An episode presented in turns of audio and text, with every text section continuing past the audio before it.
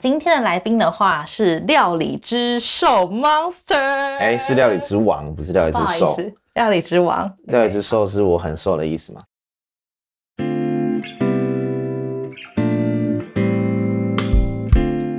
？Hello，我是 Chris，这里是行人穿越道。本集录音器材由空巷 Spelephant 赞助播出。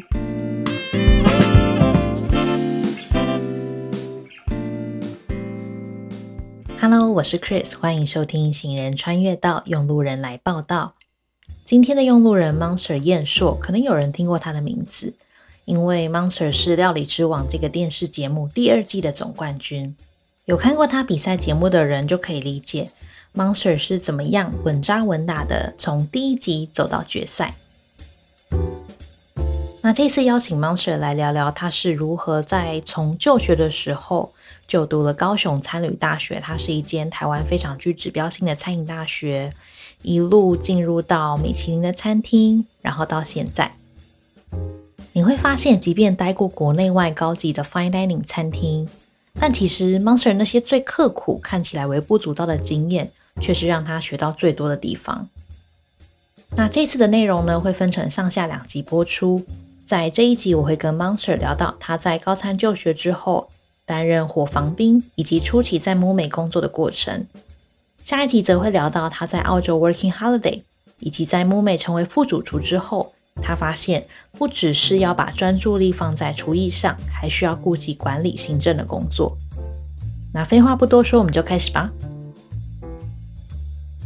是我们料理之王第二季的总冠军，哒哒，运气好，运气好。我蛮好奇，因为 Monster 之前跟我是同事，然后其实我们餐厅很忙，你那时候怎么会突然想要去参加比赛？呃，我觉得就想要多认识一些不同行业的人，但料理之王它并不是全部都是专业的厨师，它其实有一些可能歌手啊，或是一些不同领域的厨师，可能有私厨啊，或者有一些。客座的一些不同的厨师，所以我想说，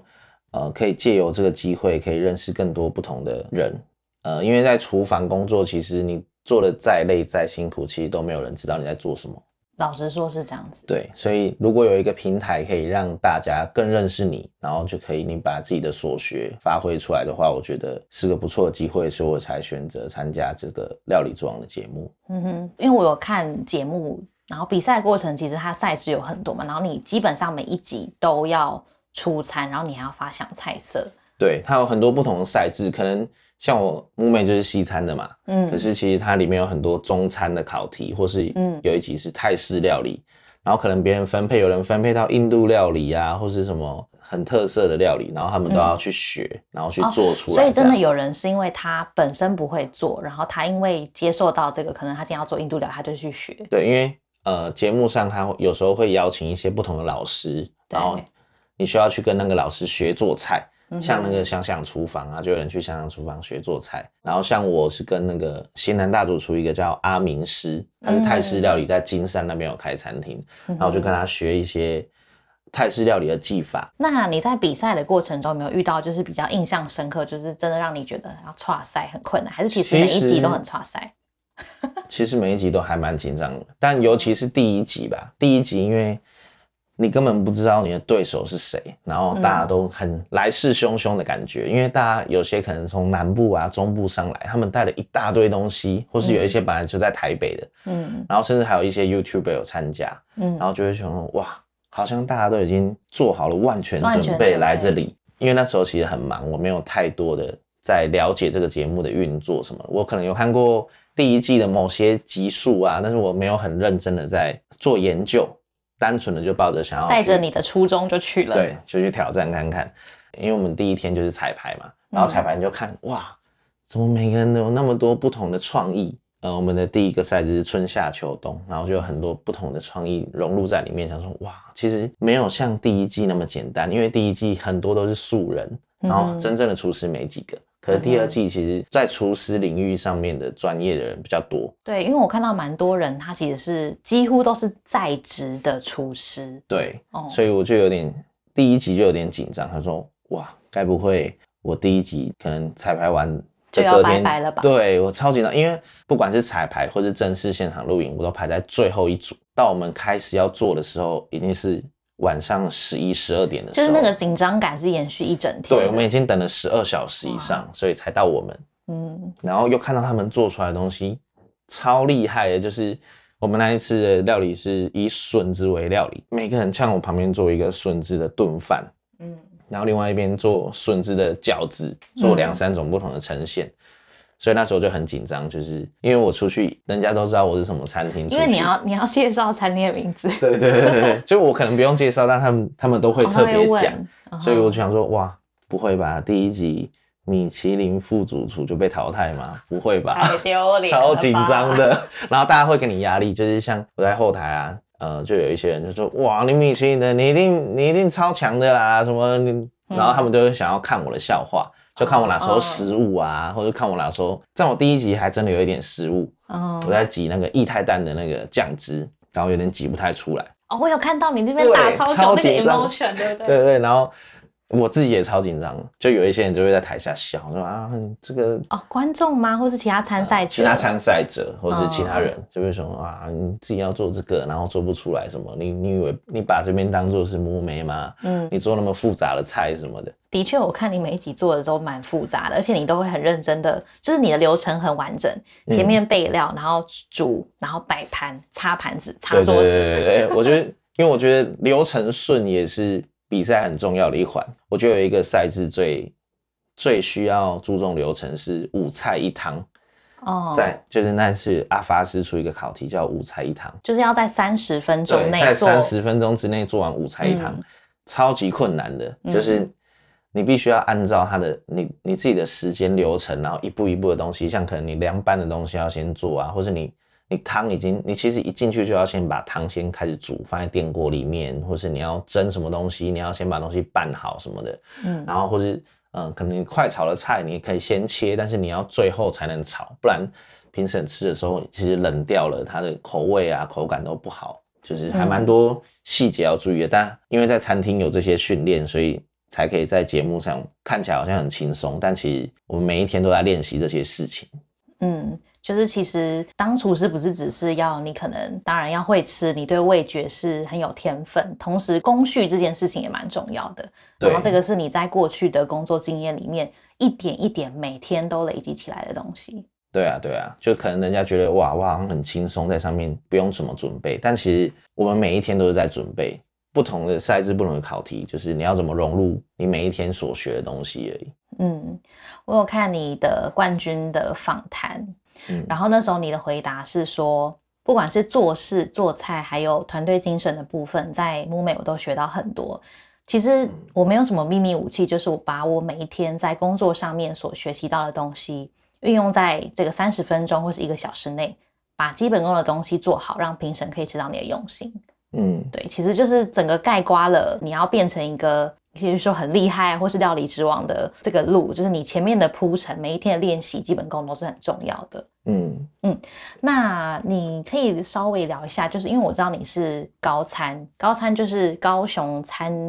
参旅大学，对，在我读的时候还叫学院，然后现在已经升格为高雄参旅大学，嗯因为我们之前我自己也有去过高参几次，是那时候就我跟你。去的嘛。对，所以，餐厅需要要去那边，因为他们每半年会有一次的，有点像是就业博览会。对，其实每一年啦，每一哦每一年,、会有对，可能在二三月有一个实习生的就业博览会嘛，就是我们要去找实习生，对然后在四五月的时候可能有一个就业博览会，就是给毕业对，就生的。毕业生或是想要找工作的人，其实都可以去那边找到餐饮的工作。我记得那时候非常印象深刻，就是我们去高餐的时候，然后高餐的学生居然都穿制服上课。对我想说，嗯，这里是高中吗？对，这就是真的学校规定。一般人是穿制服，就是如果你没有什么特别的课程的话，你一定要穿制服进去。制服是西装吗？对，有西装啊，然后衬衫啊，就一定要穿那样进然后西装校门裤啊，然后皮鞋啊，这种就是它有一定的标准。然后每个科系可能有不同的徽章啊，你也要嗯别名牌，就让教官一看就知道你是谁这样。好像在当兵哦。对，真的，还有陆军官校会去我们高三参访，每一年都会有。因为我在旁边偷听，他就说：“你看连学生都可以做成这样的，你们是职业军人，你们要以这个为榜样去学习，因为他们会去参观我们的厨房啊，或者参观我们的一些宿舍，就是他们呃要跟那些职业军人说，你看看学生都有纪律。对，像我们宿舍也很麻烦，就是。我们的书啊，要按照高矮、大小本这样排列，会有舍监查看。对，就是都会有人去查房去看。如果你没有按照这些它的标准，就是你桌上也不能有垃圾哦，或是你的垃圾也要要去倒，你不能让他看到你是一个不干净的，连你的棉被你都要稍微折一下，不能像家里这样刚起床就是棉被到处乱放这样。你所有的衣物也都要在你的柜子里面，不然你可能会被被罚，就是可能晚上会去扫地啊，或者。做一些劳动服务之类的，嗯，所以这其实代表了高餐对于厨师或者说之后要进入餐旅产业的人的，他们觉得纪律这件事情很重要。对，我觉得还蛮重要，因为他就是从最基本的杂事做起，就像我们，呃，我们一年级大家都要住宿嘛，然后都会有老扫。老扫是什么？就是劳动服务，就是你需要六点就起床。就在校园的每一个角落，可能有人分配到草皮呀、广场啊，或是呃学校的某一些走廊啊什么的，他们就必须要去那边扫地，六点多就要去。然后他们会先集合在一个地方点名，点完名，然后再分配去哪里扫。扫完之后，对，扫完之后把垃圾可能带去哪里倒啊，倒完之后再回来，最后你要再点名完，你才能走。所以你最后如果没有被点名到的人，你也是一样旷课的感觉。哎，有没有人旷课或是逃学啊？还蛮多人会被当，像我被吓到吧？像我二年级就被当。你是被当什么原因？如果住宿就很容易，因为你你一个房间有四个人嘛，就算你有时候睡过头，其实人家会叫你，你就可以大家一起起床。对。可是你在外面住宿，你是一个人住，你自己要很有对，你自己要有自律能力啊，或者是你你自己要准时过去。然后有时候就会睡醒他说哇，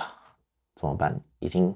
剩下十分钟就要集合，你有时候就会说算了，算了，今天不要去好了，反正一定会被记。对，有我那时候去有发现你们的校园非常的干净。对啊，就是每一天都有人在扫地。因为我知道你你学的是中餐，但是你待的餐厅都是西餐厅。其实我在求学的过程中一直都想学西餐，嗯，但是不知道为什么就是一直掉到中餐这个领域里面。就像我可能诶国中的时候，我就是在中餐厅打工。然后那边的师傅都说啊，你以后不要做中餐，中餐最累，油腻腻，然后钱又少。他说，如果你能学日本料理西餐，你就去学。然后我都有听进去。然后到了大学，其实我已经很笃定，我想要读西餐的这个方向。就连我高三的那个那一年的生日，就大家写了一个很大的卡片给我，大家都说哦，预祝你考上高餐西厨系呀，呃，希望你在西餐的领域什么。就是可以学一切都把你推向要每个人都以为我要去西餐的，我自己也想说，哇，我一定要去学西餐，不管什么学校，我就是要学西餐。但那时候就好是不是我考的分数很尴尬，就是刚好到高餐的，因为中餐的分数比西餐低一点点，大概十分左右吧。你每次都是差那个几分？对，因为我本来想说要不要去可能台中的红光，然后后来老师就说，有高餐干嘛不去？至少那个是一个名校的光环。就对老师来说，高餐算是台湾非常算是最 top 的餐饮学校。对，以技术来讲的话，是最高的学府这样。因为其实我本来也没有想哦，我一定要考上高餐什么的。然后老师又一直洗脑我，然后他说啊，你进去之后你可以转什么转系考啊，或是一些不同的方法，你还是可以学西餐的什么的。然后我就想说，好吧，那我去推甄中餐看看。不小心就上了，我就进了。其实我那时候很开心，我完全没有想到我的未来什么中餐西餐什么的，因为我成绩那么差，我竟然可以到高餐的这个大家庭吧，我竟然可以进高餐，就觉得很开心，超开心的。嗯，学什么好像不重要了。中餐的哪些技能，它是一样可以通用在西餐里面的？中餐转西餐有一个好处，就是我们比较不怕火，还有不怕烹调这件事情，因为中餐所有事情都是要烹调。嗯，像中餐的火炉的火那么大，其实你已经很会掌控火这件事情。但我觉得像西餐，它可能你刚开始学，每个人都是从呃备料啊、挑草、挑苗啊，或是冷菜、冷台区开始。冷台区你能做的就是烫一些东西啊、煎一些东西啊，或是做一些酱汁啊。它很少就是你可以实际去什么煎牛排、煎鱼，或者是去烤一些呃蔬菜等等高难度的东西。但那一些对中餐来讲，它只是家常便饭。它每天都要你炒青菜、炒饭、炒面，你掌控的火候是更大、更难控制的。嗯，所以我觉得中餐转西餐好处就是你对火你不会怕，火候的掌握，我觉得是一样的意思，只是调味料啊或是一些烹调技法不一样，但是对火候的掌握，我觉得都差不多。就这个算是优势，因为中菜其实很多都是算热菜嘛，对西餐比较多冷盘的东西。那你当初毕业之后有没有曾经想过，有没有曾经有一秒想过说你不从事餐饮业的工作，有没有机会你可以去做别的工作？其实我本来想说，如果不做餐饮的话，我可能会想要去旅游业发展。嗯，就像人家说什么“行万里路，胜过读万卷书”。我觉得你到每个地方玩，或是每个地方吃东西，就算你只是看看，我觉得你所获得的，因为像我是不爱读书的人，我亲自到那个地方，去感受，对，去感受，对我而言，我觉得是学习最多的。因为有时候，就算你看了一百个人去过日本好了，你没有亲自去一次，你只是活在他们所说的那个日本，说不定他们说的跟你想象的不一样，但你没有体验过，所以你根本不知道。所以我觉得很多事情你还是要亲自去体会，才会懂得那个奥妙。这样，嗯哼，其实我觉得你现在也，呃，因为你现在本身在做自媒体啊，就是在 YouTube 频道上面有在拍影片，你真的感觉蛮适合做旅游业的，嗯，因为你很会介绍东西，然后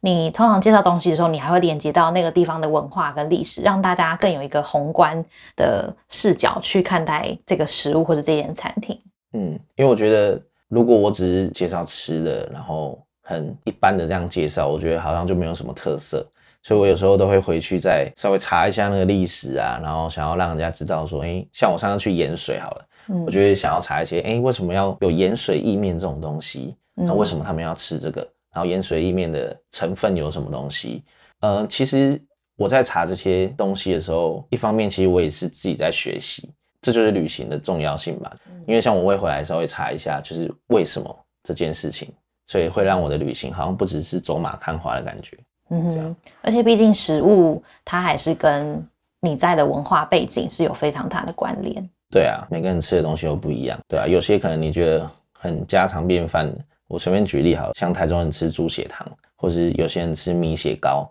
这超普通的东西，或是有些人吃臭豆腐，你可能从小吃到大，你可能刚出生，说不定你爸就故意喂你吃臭豆腐什么，逼死哪个 baby 呀、或者你小时候就是知道哪一些臭豆腐好吃，像这些东西，其实如果你没有去尝试过的，你都会觉得哇，好恶心哦，怎么有人敢吃猪血？什么米血糕，然后臭豆腐超臭的，对，怎么会这样？但那个是他小时候他就有在吃的东西，他从以前就已经接触过这种东西，所以他不会怕。就像四川人，他们吃吃辣，对，吃辣，还有红烧兔头，兔子的头，哦就是特殊肉类就像我。们去就是哇，怎么敢吃兔子啊？就是兔子不是我们想其实你象中的那种，很难，真的很难想象，对，就是你怎么敢吃兔子？太恶心了吧？对这种感觉，但其实就真的是文化影响。对啊，因为他们从小就是接触这个观念，他们会觉得这个那么普通，你们到底在惊讶什么？吃狗肉就吃啊，有什么好惊讶的？对啊，就像法国人吃 blue cheese，这个有什么？这就是以前就吃过的那种东西，就吃这个东西长大。对你用这个角度去想，就是为什么他们不敢吃臭豆腐？哈，你稍微可以同理。对啊，就这种感觉。那我蛮好奇，就是可能像高三毕业的人，你以你自己，或是你有没有听说你朋友曾经想过，如果我今天身为一个厨师，能够待在什么样的餐厅工作，应该会很棒吧？其实我觉得，呃，如果你是读高餐，然后又很热爱厨艺的人，通常都会往那个行业最好的餐厅去工作。像可能西餐的，他们就会在想要找这些米其林餐厅啊，随随便举例，可能 Raw、木美、Logi 等等的这些米其林餐厅，他们会以那个为目标，所以他们毕业就会去想办法的去这些餐厅工作。然后像中餐的，可能也会找一些他们喜欢的餐厅，或是也是米其林餐厅，可能什么请客楼、怡宫啊、嗯，金华轩这些餐厅去工作。那你可以稍微聊一下，在你高餐毕业之后，曾经去过哪些餐厅工作？啊，高中毕业后我先去当兵，一年的兵，不像现在四个月超爽。我那时候被选到宪兵，那时候在宪兵的时候，我就被选到宪兵学校里面，然后去他们的伙房，因为我一直听人家说伙房就煮的东西很烂啊，就是对我有听说。什么，就是那个汤里面就是都很水，然后会有一些那种三色三色豆嗯在里面飘来飘去。像我新训那个卤肉饭，就是他们都会有一个卤汁在前面，它那个根本就是酱油水，几块碎肉而已，他们就说那个是卤肉饭的卤汁。可是那时候大家都吃的很开心，所以其实不是没有没有钱，没有成本不够，是真的不会煮，不会运用那些现有的食材。其实成本应该也是一个原因啦。OK，对，因为每个营区分配的东西不一样。像我在宪兵学校那边，是因为那边都是很多长官都会去受训啊，或是有挂军阶的人会去受训。但你在受训的时候，他们的那一些职位，他们都会拔掉，他们就是一般人，所以那个地方会特别吃的比较好，因为他们预算比较高一点点。我觉得在那边，其实我学到超多烹调的技法，然后怎么快速的煮东西啊，然后快速的大量制备东西。像他们切菜，他们不是像我们一般人在那边耍耍耍这样切而已，他们是咚咚咚咚咚，然后就一切一刀就直接往水槽丢，往水。而且我们捞菜哦，洗菜超屌，我们是用一个超级大的漏勺，然后在那个就是很呃我河流没有是没有那么扯，我们就把所有的那个洗手槽都封住，然后就一一把一把的捞起来这样。然后我们炒菜都不是用小小的这样一锅一锅炒，我们都是用那种人家外面那种菜篮子，超大，就是在载货那种。等一下我好奇问你们，通常一次这样准备几人份？呃，平常大概三四百人，但因为有人受训的话，可能会有，有时候最多有到千人。然后我们大概要一个小时内就要把它全部煮完。然后我们的菜色超丰富咯，就是它有三个主餐，嗯，它可以选一个，像鸡腿、排骨或者什么炸鱼排，或者清蒸鳕鱼之类的，就每一天会变换不一样。然后还有两个副餐，它的副餐就是其实就是我们一般的主餐，它副餐有时候是三杯鸡啊，或是宫保鸡丁啊，或是那些只要不是一整块的东西，它都可以称为副餐。它也是像自助餐那样子，拿对盘子去接。对对对，通常会有人打饭，嗯，打饭班，他们有一个叫打饭班班的的人，去会轮流去那边打饭。那如果没有的话，就自己盛。然后还有三样菜，可能什么炒青菜啊，或是什么炒玉米粒啊，什么每一餐都有白饭跟五谷饭，然后还有五谷饭，还有咸粥，然后还有甜汤跟咸汤，超多种东西。然后我刚不是说主餐是三选一嘛，但其实很多人都会三选三，可以这样。对，因为他们是有关节的啊，所以有些人他就会都选，然后或是因为我们都会多煮，所以他们都会多吃这样。即便星星已经摘掉，但能进得了这个食堂就是天选之人。对啊想吃多少一定要一定要煮够，因为我觉得伙房主要就是你一定要煮够，可能有一些人吃完了，你一定要再补一些东西给他们吃，这样。哇，真的是当把费在吃哎、对啊，真的还蛮。现在如果有当过兵，然后在现在在听的听众，应该会想说，我怎么没有吃那么好？对，然后你当完兵之后，你就我就到木美了。其实我根本不知道木美这间餐厅是什么东西，然后我就是看一零四去投履历嘛，然后我就看到连接到他们的 Facebook，我想说奇怪，怎么有一间餐厅？就他说他竟然有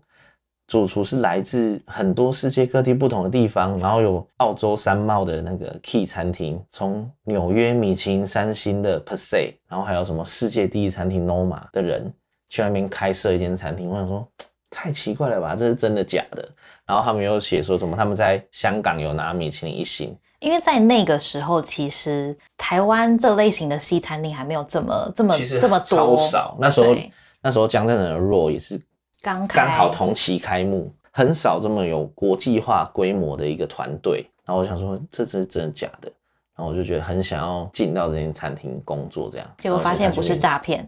哎，不是诈骗，对，真的不是诈骗。但一开始我觉得还蛮多要适应的，因为毕竟他们都是外国人，所以你必须要用很多英文跟他们聊天。嗯，但我英文就偏偏的没有很好，因为我是学中厨系嘛，中厨系是不太需要太多英文，但西厨系他们就是要看一些原文食谱啊，或者甚至是法文。所以他们在学生时期就会接触到英文的食材或是英文的烹调方式。对对对，他们就会早就已经学习到这些东西，但我等于是从零开始，嗯所以一开始还蛮蛮累的。就是他们跟我讲什么，可能我有时候会拿错东西，呃，我觉得有时候遇到挫折，你不能一直逃避它。我知道有些人可能会被骂几次，然后就不太敢接近那一个主厨，不太敢跟他一起工作之类的。因为那时候我就觉得，因为厨房就那么小，我觉得我做错事情，我还是要再去问他有什么解决方案啊，或是怎么样可以做得更好之类的。我知道厨房很多人都会被骂，或是被一些就其实，在厨房被骂，或是你有听过更惨、可能夸张的，其实都有听过。但是心态就很重要。那只是他们当下的反应而已。其实他们很多人都是很好的人，就是可能你平常跟他聊天啊、沟通什么，他们你会发现他其实是一个好人。他只有在当下，在出餐的那个状况下，他会变得很严肃、很严厉，因为他们以前就接触到那一种那一种的师傅，对，去教他们就是要这样做，所以他们无形中他们其实也没有什么呃想法，他们就是把以前师傅怎么教他们，他们就怎么样教你而已。所以我觉得，如果当下过了，其实你仔细想，很多事情都是很微不足道的事情，嗯，对啊，所以可以不要太往心。往心里去，不要太走心。对对对，不然你会每天都过得很痛苦，这样。嗯，因为你可能无时无刻都会。对啊，你可能每天都会被骂，啊可能可是他其实不是真的要骂你，嗯，他只是觉得你做错事，我在纠正你而已。但你可能就会觉得，哇，我被骂了，就是我是做的很差，很不好。但其实有时候别人愿意跟你讲，你反而要觉得是开心的，因为你有机会可以改进。没有人跟你讲，其实你自己不一定会发现。对啊，如果他都没有骂我，没有就是不想理我的话，其实我根本不会进步。你可能还会以为你自己做的很好。对对对，然后我想说，哎，好像没事哎，就是我怎么都做的那么好，他都不会来骂我。对对啊。下一集也会延续 Monster 的厨师故事，紧接着听下去吧。如果大家听完节目之后有任何的问题或想法，都非常欢迎大家透过 IG 的私讯跟我交流，或在 Apple Podcast 及 Spotify 评分留言。喜欢这个节目的话，也请分享给你的亲朋好友哦。我是 Chris，这里是行人穿越道，我们下次见，拜拜。